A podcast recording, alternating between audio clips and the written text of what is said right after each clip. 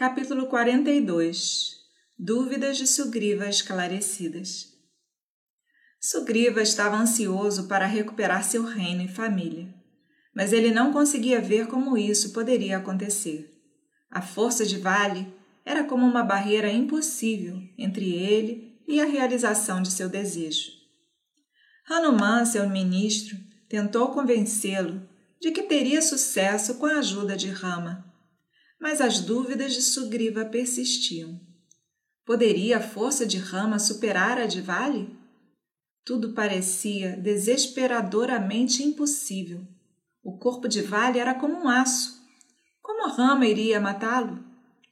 Sugriva tinha essas dúvidas sobre Rama, mas ele não tinha mais ninguém para ajudá-lo e ele não estava preparado para desistir de seu desejo. Ele decidiu testar a força de Rama. Mas como sujeitar um amigo a um teste sem ser descortês, nem despertar suspeitas? Rama havia prometido fazer isso. Como poderia ser criada uma ocasião para medir sua habilidade? Sugriva pensou muito e formou um plano. Ele disse a Rama suavemente: Meu senhor Rama, suas palavras baniram a tristeza do meu coração. Eu conheço seu valor. Uma flecha de seu arco pode destruir os três mundos. Como pode o poder de Vale impedi-lo? Ainda assim, é meu dever contar a todos vocês sobre a força de Vale. Ele pode ir para os quatro oceanos, colocar em sua palma e beber a água com as suas orações matinais. Ele pode brincar e jogar com uma pedra pesada como se fosse uma bola. Ele pode puxar poderosas árvores da floresta como se fossem folhas de grama. Uma vez, Dundubi, um azura em forma de búfalo, possuindo a força de mil elefantes, desafiou o oceano para uma luta. O oceano disse evasivamente: Você deveria lutar com um igual a você. Lá no norte fica Imavan. Vai, desafio, me deixe sozinho. Dundubi concordou e, acelerando para o norte, enfrentou e desafiou os Himalaias, Imavan, atacando seu lado rochoso com seus chifres. Imavan controlou seu temperamento e disse: Por que você me agride? Eu não sou um lutador. Eu passo minha vida na companhia, na companhia de sábios que adoram ficar comigo. Dundubi respondeu: Muito bem, então. Mas me fale de alguém com quem eu possa lutar. Eu quero um inimigo digno hoje. Himavan respondeu: Há alguém no sul que é um inimigo digno de você. Ele é Vale, o rei Vanara. Sua força é como a de seu pai Indra. Se você desejar, pode ir até ele e desafio-o a lutar. Dundubi foi direto para a casa de Vale e fez um tumulto na entrada de Quisquinda. Ele arrancou árvores, derrubou o portão e rugiu. Venha e prove a sua força em luta comigo. Vale estava descansando com sua rainha. Ao ouvir o desafio, ele saiu acompanhado pelas mulheres de seu palácio. Por que, Rodundube, você levanta esse clamor no portão da minha cidade? Ele perguntou. Você está cansado da vida? O discurso desdenhoso de Vale enfureceu Azura, que disse: Não se vanglorie de sua força na presença das mulheres admiradoras. Eu vim aqui para lutar com você. E se você tem alguma masculinidade, saia e mostre. Você vai dizer que está bêbado para lutar agora, mas eu estou disposto a esperar até que fique sóbrio. Se você quiser, pode passar a noite em seus prazeres e se despedir de seus entes queridos e vir até mim pela manhã para ser morto. Vale riu das palavras de Dundub e disse: Minhas queridas mulheres, entrem. Oh, Azura, eu não fico pior com a bebida. E se você quer uma luta, nada como presente. As bebidas que tomei são as de um guerreiro quando ele toma antes de entrar numa batalha. Dizendo isso, e com uma risada, ele pegou Azura por sua cauda o girou, se virou e o arremessou. Dundubi cuspiu sangue e caiu no chão. Após um tempo, o Azura se levantou e uma grande batalha se seguiu. Vale, filho de Indra, socou o Azura até a morte. E ele arremessou o búfalo morto para que caísse no chão a longa distância. gotas de sangue do corpo do Azura foram levadas pelo vento e caíram no ashram de Matanga. O sábio ficou furioso e logo descobriu quem era o responsável por essa contaminação. Ele viu imediatamente que Vale, em seu orgulho, havia lançado uma carcaça sangrenta e profanado o local sagrado. O sábio então lançou uma maldição. Se esse vale entrar nas proximidades desse ashram, ele vai perder a sua vida. É por isso, ó Rama, que eu estou morando aqui em segurança com meus amigos.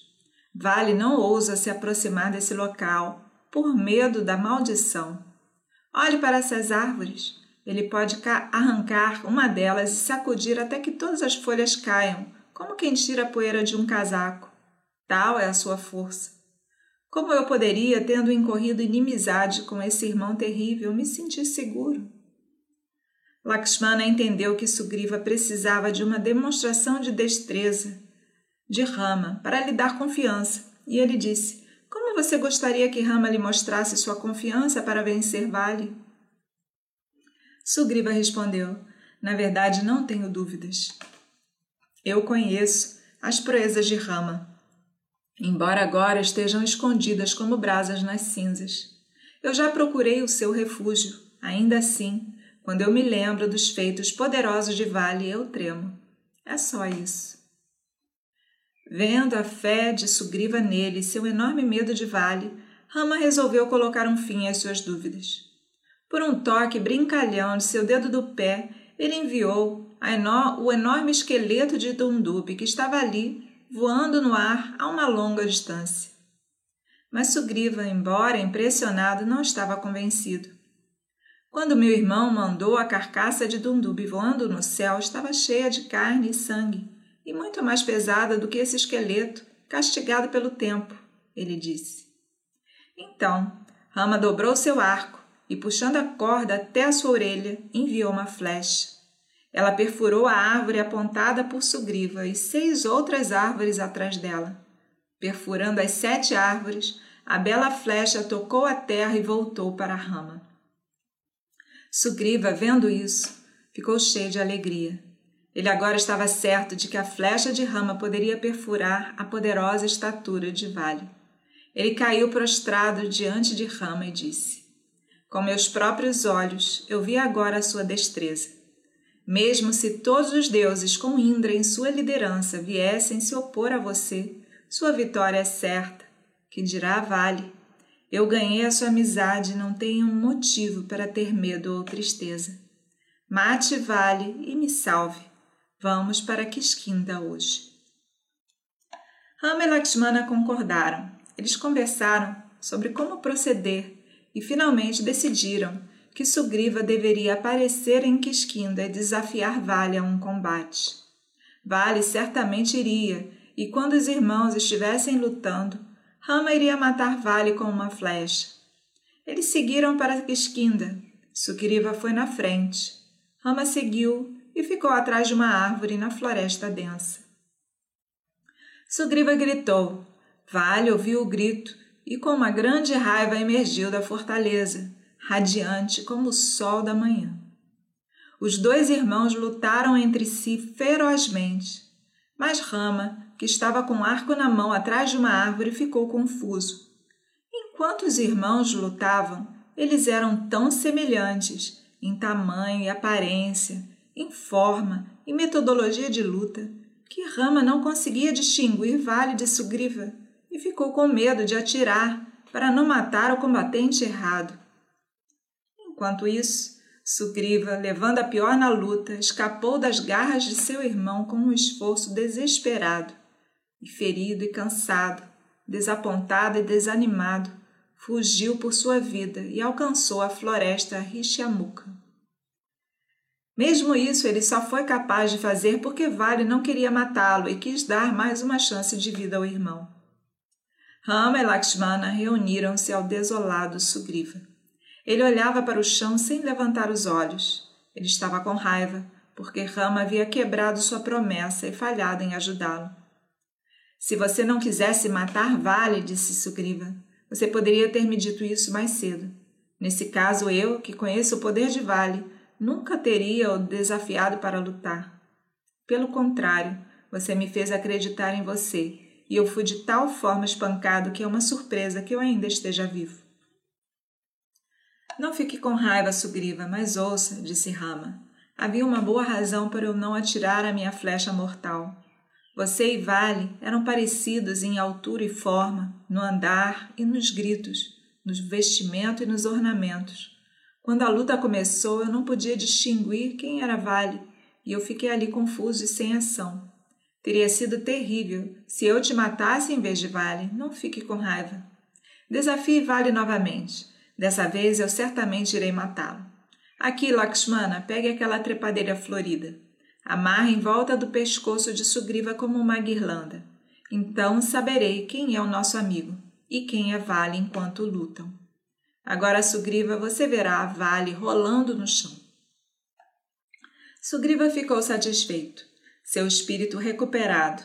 Lakshmana amarrou a guirlanda em volta de seu pescoço. Mais uma vez, e mais bonito do que nunca, Sugriva foi para Kishkinda, e Rama e Lakshmana seguiram-no como antes.